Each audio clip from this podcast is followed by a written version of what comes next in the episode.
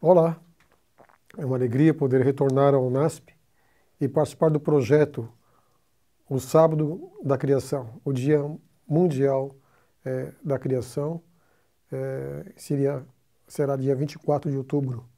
Estamos chegando no final do ano, então teremos oportunidade de comemorar mais esse dia. Na realidade, toda semana é, temos oportunidade de, de comemorar a criação. Isso é de maneira preferencial feita no sábado. Muito bem. É, semana, sábado da criação 2020. Eu tenho a alegria de estar aqui. Como geólogo, escolhi realmente é, esse título. Hum, talvez seja um comum, talvez não tão é, falado, mas para um geólogo faz muito sentido a frase: o presente é a chave do passado. E eu expandi um pouquinho mais essa frase. É, os atuais desastres naturais, uma chave para o passado e uma chave para o futuro. Muito bem, mas eu, hoje eu vou me demorar um pouquinho mais na introdução. É, eu realmente tenho me dedicado muito a esse, esse tema há muito tempo já e confesso que cada vez que eu retomo, eu vejo uh, algo especial para passar a vocês. Por que comemorar uma semana, um sábado mundial da criação? Muito bem, algumas é, questões fundamentais devem ser consideradas para realmente entendermos o significado é, dessa semana especial aqui no NASP. Questões fundamentais. Primeira, nossas origens, de onde viemos. Isso é fundamental. A vida só passa a ter sentido hoje, no presente, se eu realmente sei algo expressivo, significativo a respeito das minhas origens. Uma segunda questão, propósito da vida. O que significa estar vivo? E a terceira, olhando para frente, planejamento para o futuro. Quais são as nossas prioridades? São questões fundamentais. Presente, passado e futuro, mas de maneira significativa. Todos nós, no fundo, realmente temos o desejo de fazer essas ligações. As respostas certamente serão diferentes a essas perguntas, dependendo de que lado estamos na controvérsia, criacionismo ou evolucionismo. Alguns realmente colocam uma ou outra paradigma, mas alguns acham que pode ser os dois. É, eu não tenho hoje oportunidade de falar sobre isso, mas não, eles são antagônicos por natureza, ou um ou outro, e faz muita diferença. Com certeza, é, de alguma forma, nós estamos inseridos numa situação ou em outra.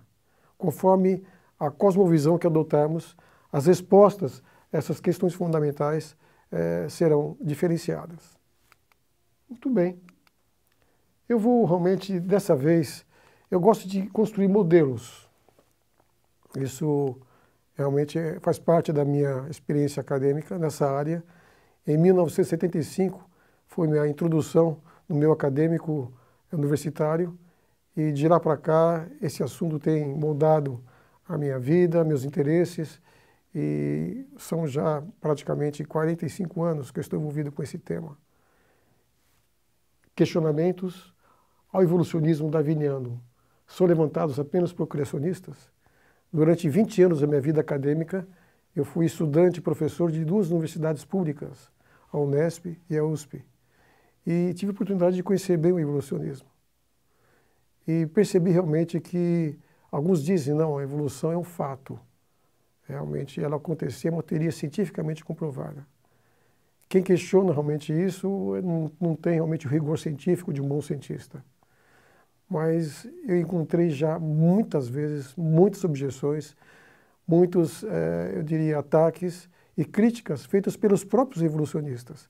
E confesso que me fiquei impressionado com um deles, que aqui está, Michael Denton. Né? O seu livro, Evolução, uma teoria em crise, publicado em 1986. E esse, 30 anos depois, em 2016. Evolução. Ainda uma teoria em crise. Alguém pode dizer, mas quando você escreveu esse livro lá atrás, a gente não conhecia muita coisa. Hoje, com o avanço do conhecimento, em vários campos, inclusive na área genética, na biologia, mesmo na geologia, é, confirma realmente o evolucionismo e talvez aqueles problemas superficiais, periféricos, já não existem mais. Não, não é nada disso, pelo contrário. Os problemas se avolumam.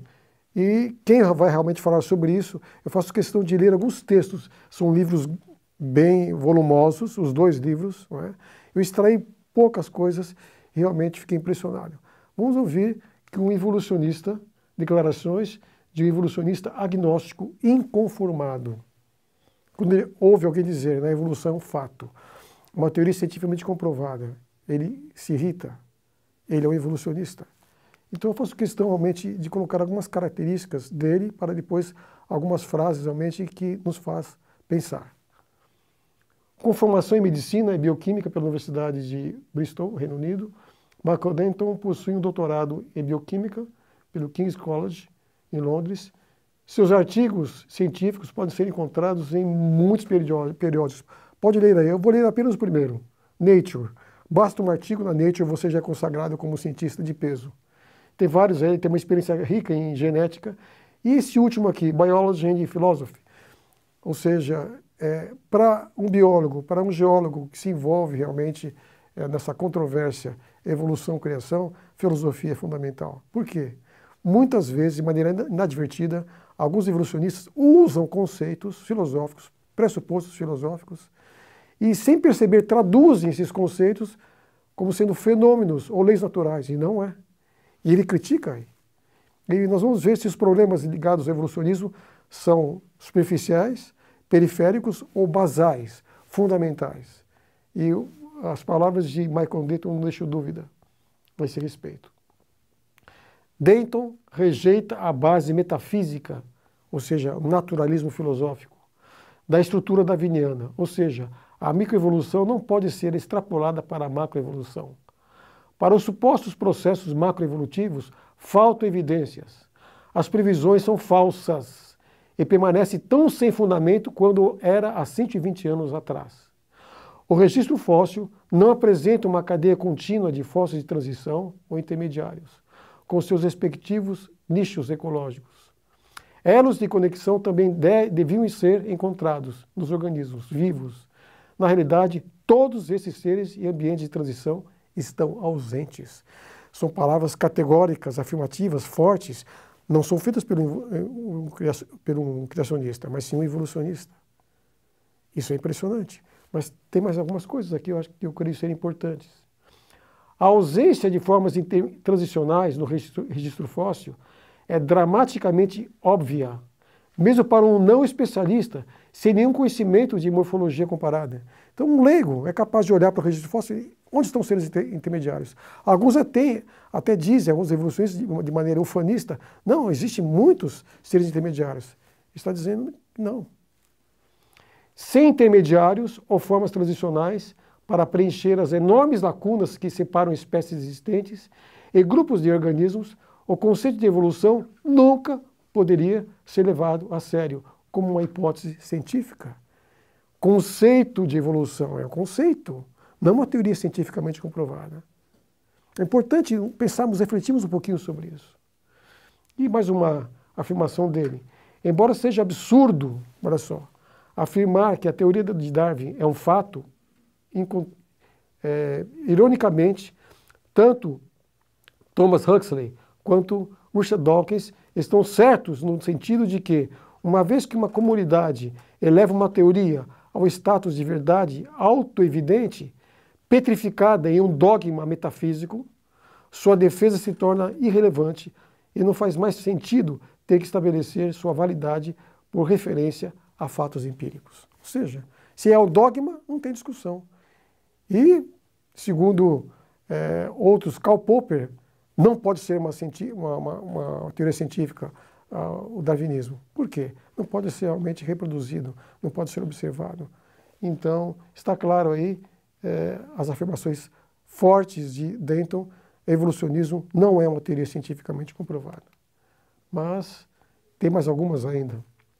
A impressão intuitiva de que o simples acaso jamais poderia alcançar o grau de complexidade e engenhosidade tão onipresente na natureza, tem sido uma fonte contínua de ceticismo desde a publicação da Origem das Espécies de Darwin. Durante o século passado, sempre existiu uma minoria significativa de excelentes biólogos que nunca se submeteram às afirmações darwinianas. De fato, inumeráveis biólogos têm manifestado algum grau de desilusão. Após esse slide, vou apresentar um outro que mostra que existe um grupo seleto de muitos cientistas desiludidos, inconformados realmente com essa imposição é, evolucionista darwiniana.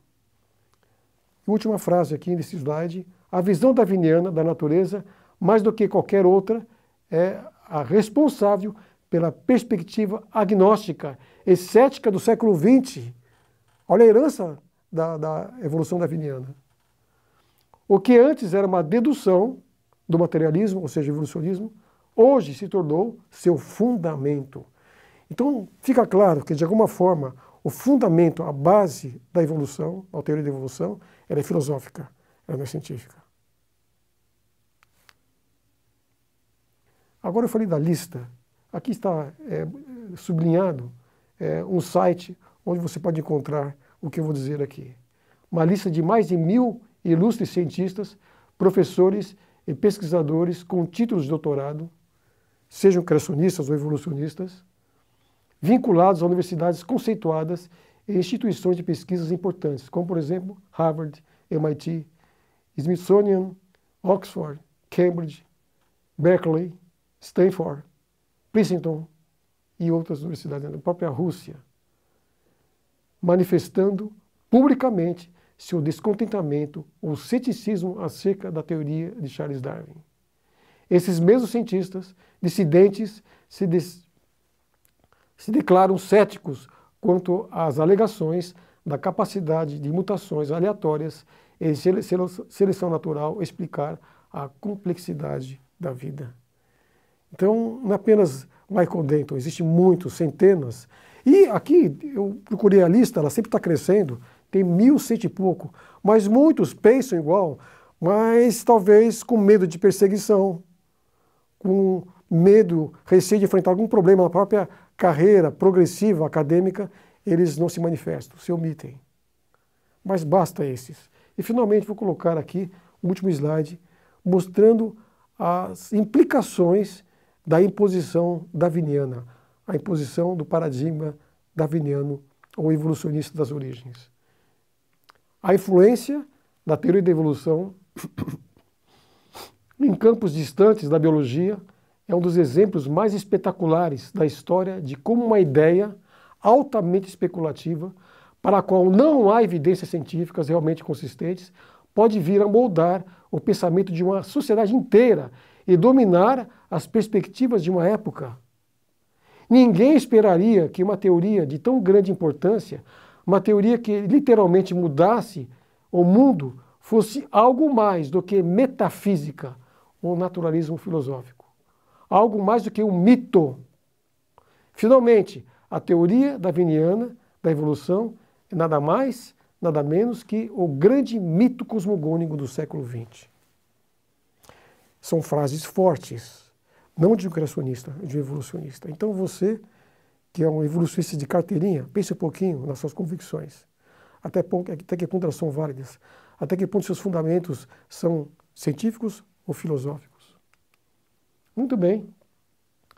É, essa introdução é para você refletir. Vou entrar agora no meu campo, a área de geologia. Esse tipo de abordagem que eu fiz agora na introdução não é comum.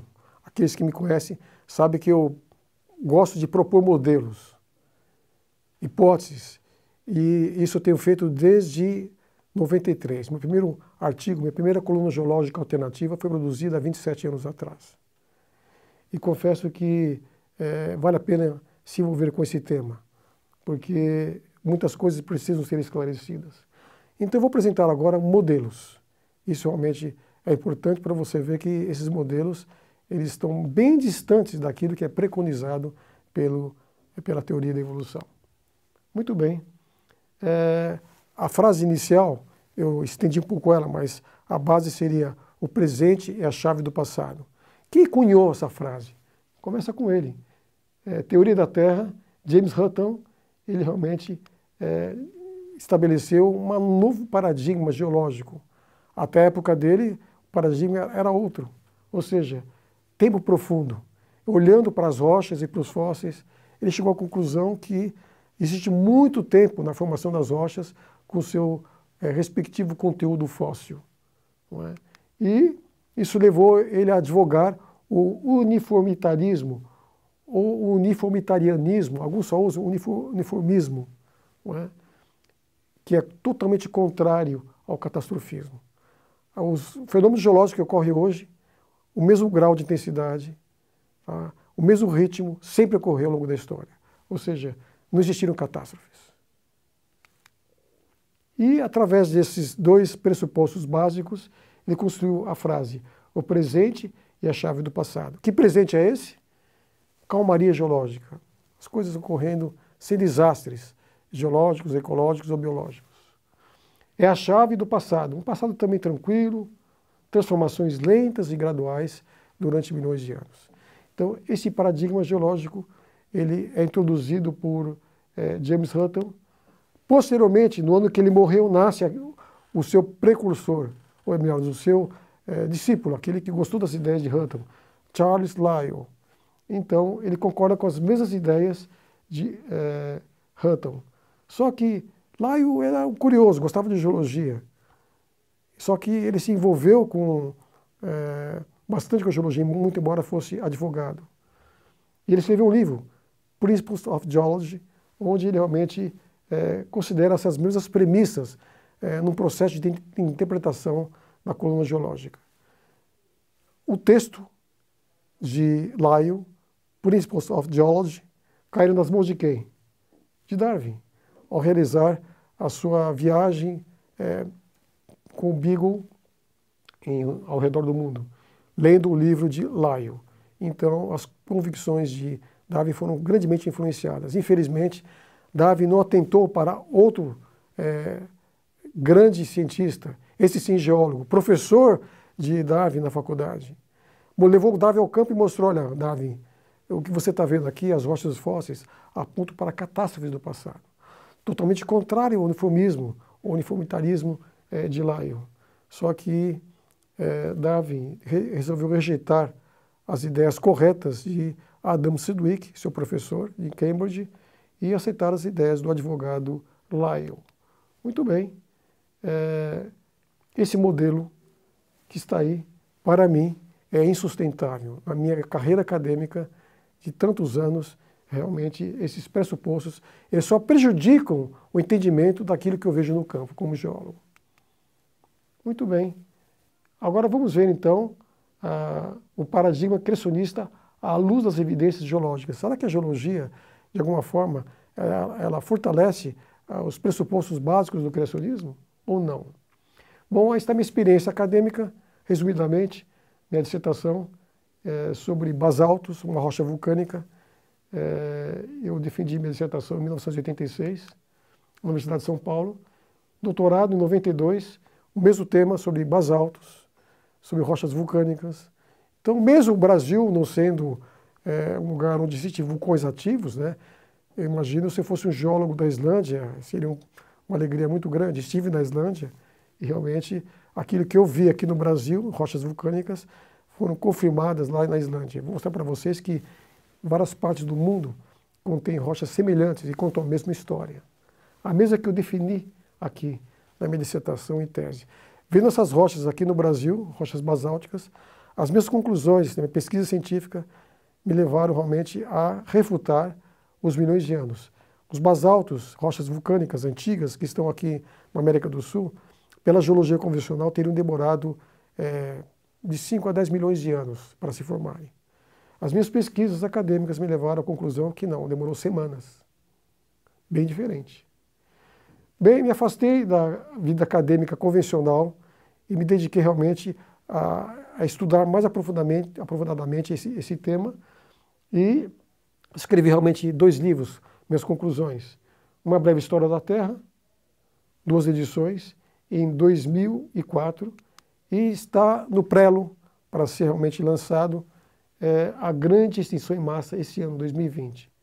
Então, é, o que estou escrevendo, é, depois de 45 anos, reflete toda essa experiência acadêmica, a grande extinção em massa.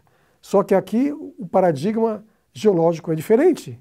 Olha aqui, em vez de realmente é, lidar com tranquilidade, processos lentos, calmaria geológica, não.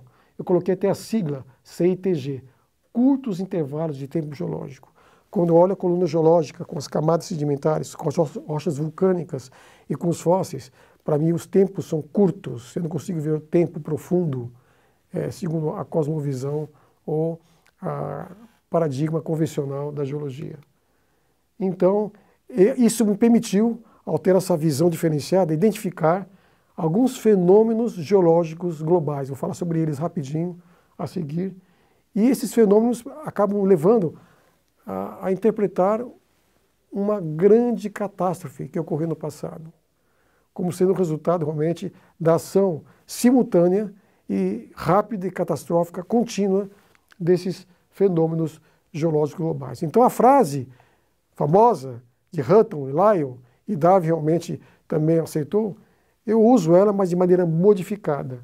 O presente é a chave do passado? Sim. Que presente? Calmaria geológica? Não. Desastres geológicos. Me aponto para o passado, para é, eventos é, calmos, tranquilos, é, se desenvolvendo uh, ao longo de milhões de anos? Não.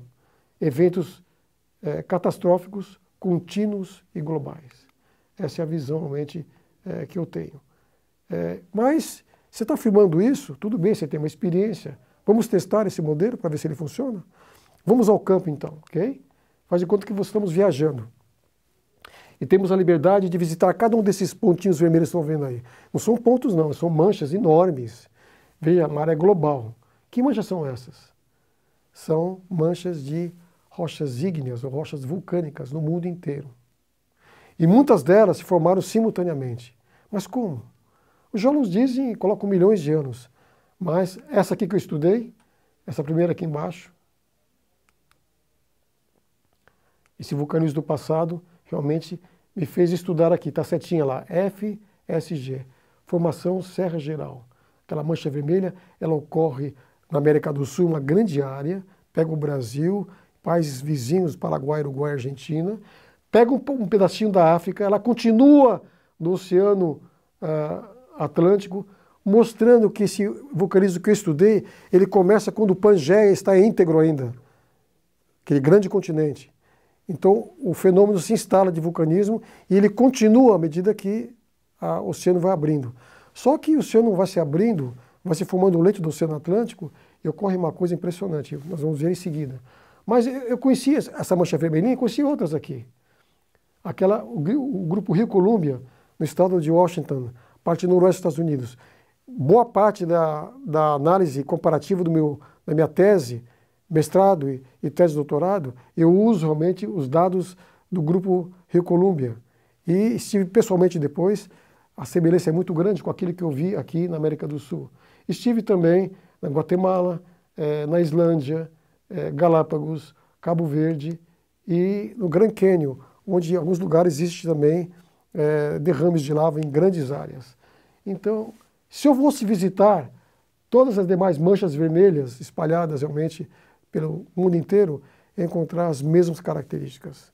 São chamadas grandes províncias ígneas, que realmente ocorrem globalmente distribuídas. Então, eu estudei de maneira profunda uma delas, mas aqui, as conclusões que eu cheguei podem ser extrapoladas. Mas vem cá, você chegou à conclusão que a formação Serra Geral demorou semanas, as demais também? Acompanhe, vamos ao campo para ver se realmente faz algum sentido. Bem, esse, esses são os lugares que eu, que eu visitei, é? são fenômenos geológicos que ocorreram globalmente, mas algo ocorreu ainda mais grandioso do que aquilo que estamos vendo aqui nesse mapa. É? Então, preste atenção, o Pangeia começa a se formar, as áreas continentais começam a se afastar e fissuras enormes acabam realmente promovendo a saída de grandes quantidades de lava, ou magma ou lava quando atinge a superfície. E esse material se espalha. Então, por exemplo, aqui é, no Oceano Atlântico, vermelhinho, eu tenho uma linha escura bem no meio. Chama-se cadeia mesoatlântica. É um vulcão linear extinto, aliás, um hipervulcão de apenas 22 mil quilômetros de extensão. Então, o mesmo ocorreu nas demais áreas oceânicas em formação.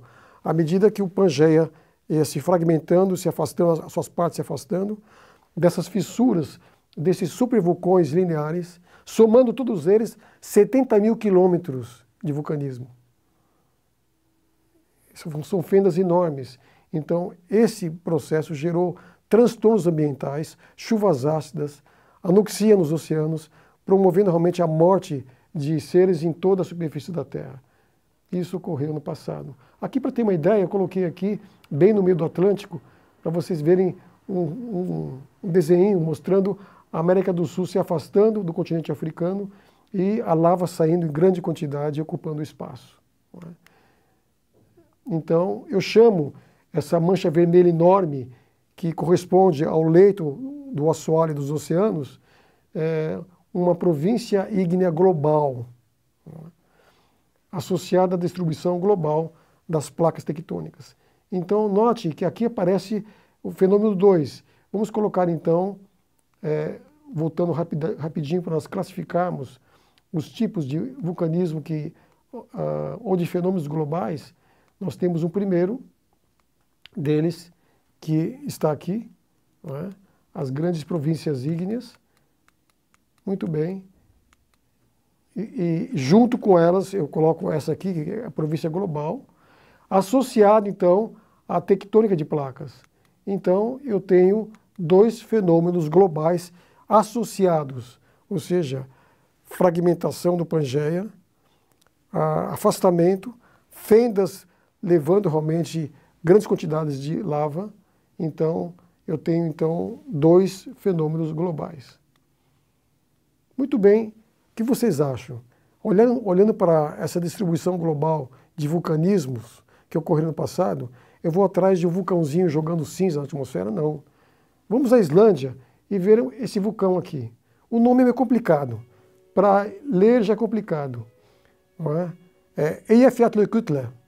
É, esse vulcão entrou em erupção é, dia 14 de abril de 2020. 2010, melhor dizendo, 10 anos atrás. É? E é um vulcão simples, vulcão geleira. Praticamente a, as cinzas alcançaram a atmosfera, os ventos levaram para a Europa. Realmente, os aeroportos tiveram que ser fechados, milhões de dólares de prejuízo de um único vulcão. Então, a Islândia já teve vulcanismo muito piores do que esse no passado. Esses geólogos não estão fugindo não da, do vulcanismo, eles estão se aproximando do, da, do Eyjafjallajökull, está em erupção. Muito bem, vulcanismo na Islândia é comum, faz parte do dia a dia. Então eu tenho que olhar, olhar para esse tipo de manifestação violenta para entender o que ocorreu no passado. Okay?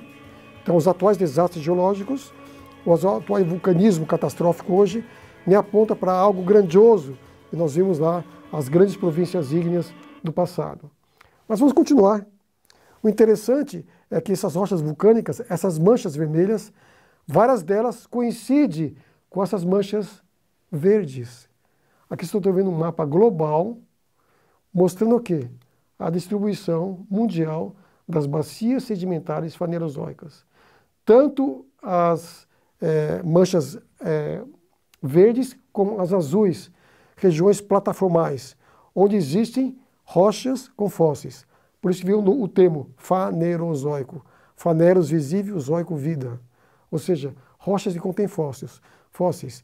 E muitas dessas rochas contém derrames de lava associados. Ou seja, então eu tenho aqui é, uma coluna é, geológica que pode ser colocada no contexto de cada mancha verde dessa, mostrando sequência de fósseis.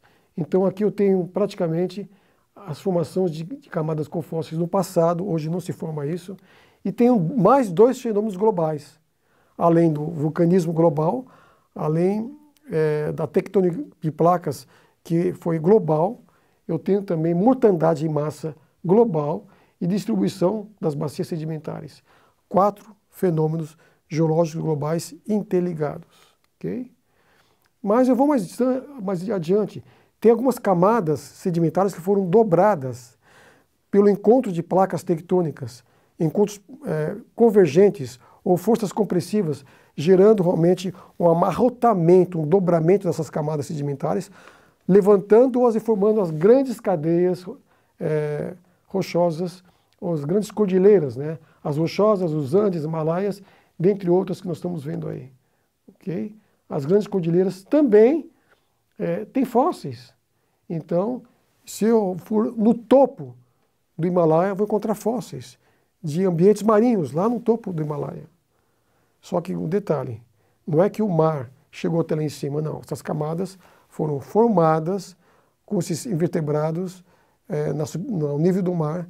Posteriormente, esse material foi dobrado e soerguido. Então, aquilo que foi depositado ao nível do mar, hoje se encontra a 7, 8 mil metros de altura. Muito bem. Então, aqui eu tenho é, mais dois fenômenos globais é, interligados. Mortandade de massa e distribuição global de cordilheiras e tectônica é, de placas. Muito bem, aqui eu vou ver agora uma imagem dramática, trágica, é? É, que nós estamos lembrados dela. É, vamos perceber então que, ao olhar as camadas sedimentares que se formaram no passado com fósseis, eu tenho que olhar para esse cenário. O vento levando sedimento para algum lugar, ou um córrego levando é, sedimento para o mar, não explica realmente o que ocorreu no passado. Então, vocês estão vendo aqui o terremoto no Japão, 11 de março. Preste atenção, o geólogo, quando estuda as camadas sedimentares, ele seria grandemente beneficiado, triste, uma tragédia, com essa visão. As camadas sedimentares do passado se formaram dessa maneira. Tsunamis violentos, levando tudo pela frente. Aqui o tsunami tinha 20 metros de altura. No passado, podia ter quilômetros de altura. Nós vamos mostrar isso. Levando tudo pela frente. Esse é o cenário que me faz pensar no que ocorreu no passado. Isso é tranquilo? Calmo? Calmaria geológica? Não. Produto de uma catástrofe. Só que no, no passado, as camadas sedimentares não levaram escombros de casas, de prédios, de aviões, não, mas de seres vivos. É, foi muito maior, muito mais agressivo do que isso aqui. Mas isso me ajuda a ter uma ideia do que ocorreu no passado. Esse presente é uma chave para o passado. Aquelas camadas que abrangem toda a superfície da Terra, as camadas fanerozoicas. Muito bem. Eu congelei aqui uma das imagens. Você está vendo aqui uma frente desse tsunami. Olha, isso me faz pensar como as camadas sedimentares formaram. De maneira lenta, tranquila, milhões de anos, não. Minutos, horas, elas estão se deslocando. Isso faz toda a diferença. Muito bem. Eu tenho aqui um outro fenômeno trágico. Ocorreu no vulcão Nevado del Ruiz, na Colômbia, em 1985. Foi tremendo. Olha só o que aconteceu. Era noite. As pessoas estavam dormindo em Armeiro. Com a explosão do, da, da, do vulcão, a neve foi derretida e trouxe sedimento. Inundou a cidade. O cenário é trágico. Tem coisas que realmente não vale a pena reproduzir. Mas é uma catástrofe. Essa catástrofe realmente gerou um soterramento de muitos seres vivos. Por quê? Aqui estão embaixo dessa camada de lama promovida pela é, erupção de 85 do vulcão Nevado de Ruiz, aqui embaixo tem 23 mil pessoas. Quem sabe, se tiver uma espessura razoável aqui, dezenas de metros no meio, com a pressão e temperatura, pode ser que alguns seres humanos ou animais estejam sendo fossilizados aí. Então, eu, quando falo em fossilização, eu tenho que falar em rápido soterramento. Então, eu vou olhar para a calmaria geológica de hoje? Não, olhe para eventos como esses. Só que, de modo geral, um geólogo não pensa dessa mesma forma. E acaba perdendo a oportunidade de fazer correlações corretas do presente com o passado. Muito bem. Talvez aqui seja um lugar onde fósseis estejam sendo formados. De outra maneira, fósseis não se formam, não. Okay? Distribuição de meteoritos, crateras de impacto em toda a superfície da Terra. Esse mapa contém muito mais é, detalhes, esse aqui não é atualizado, e muitos mais vão ser descobertos ainda. Ou seja, choveram meteoritos no passado. Aí fica fácil ligar os meteoritos com os demais fenômenos. Fragmentação do Pangeia, mega tsunamis. Hum, está realmente um fenômeno. Por quê? As mesmas camadas globais que têm fósseis, que têm rochas vulcânicas é, intercaladas, tem também o quê? Tem o quê? Tem também marcas, estruturas de impacto, mostrando que simultaneamente estava ocorrendo é, esse tipo de fenômeno global, impactos meteoríticos. Então, hoje cai meteoritos? Ainda bem que não. Olha só, esse aqui foi recente, mas olha o estrago que ele fez. Pequeno, recentemente. Meteoro de Chelyabinsk, na Rússia. A NASA conseguiu reconstituir a trajetória desse, é, desse meteorito. E realmente, é, vocês vão ver, alguém estava na rua andando de carro e teve realmente uma imagem impressionante, que no passado foi muito pior do que essa. Preste atenção no que você vai ver aqui agora. Ele chega na atmosfera da Rússia e o cara está dirigindo o carro, olha o que ele vê.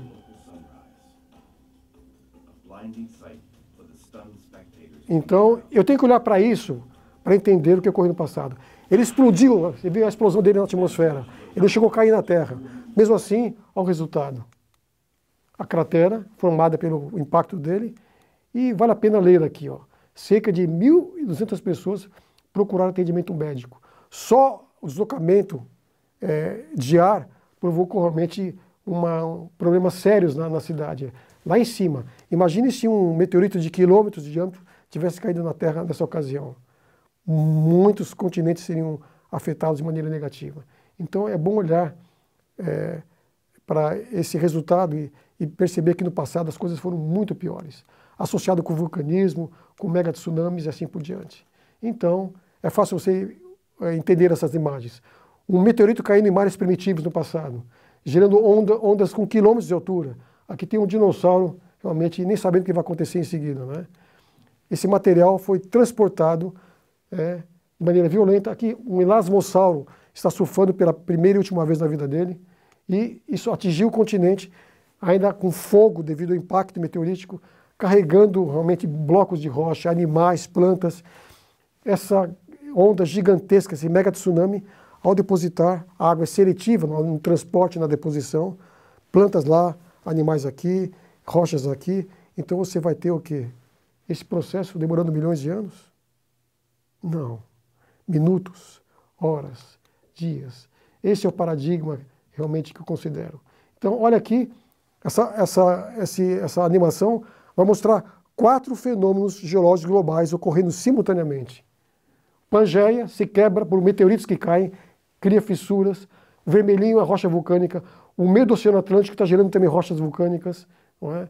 E mega tsunamis então, as fissuras, o geólogo sabe, diante de, antes de a lava realmente sair, extravasar, água e grande quantidade de jorrada. Espera isso, essa figura aqui me ajuda a lembrar de uma coisa que eu vi em um livro. E as fontes do abismo se romperam. Faz sentido? Faz. Todo sentido. Muito bem, então eu tenho todos esses fenômenos, eu vou colocar numa sequência. Eu tenho levado essa sequência para universidades públicas, realmente Muitas vezes o silêncio é o resultado final quando eu coloco toda ela. Vocês vão ver agora o encadeamento desses fenômenos globais, como eles um gerou o outro de maneira extremamente rápida. E as evidências estão por toda parte. Estão aí, ó. São uma cadeia de eventos ocorrendo. Os seis fenômenos globais que eu falei para vocês estão aqui, numa sequência, de tal maneira que eu posso classificar, inclusive, uma sequência de é, causas de primeira e segunda ordem, terceira, quarta e quinta ordem, efeitos de primeira e segunda ordem, tudo isso ocorrendo numa cadência tal que permite eu entender que geoecos, os desastres de hoje são geoecos apontando para esse cenário que ocorreu no passado.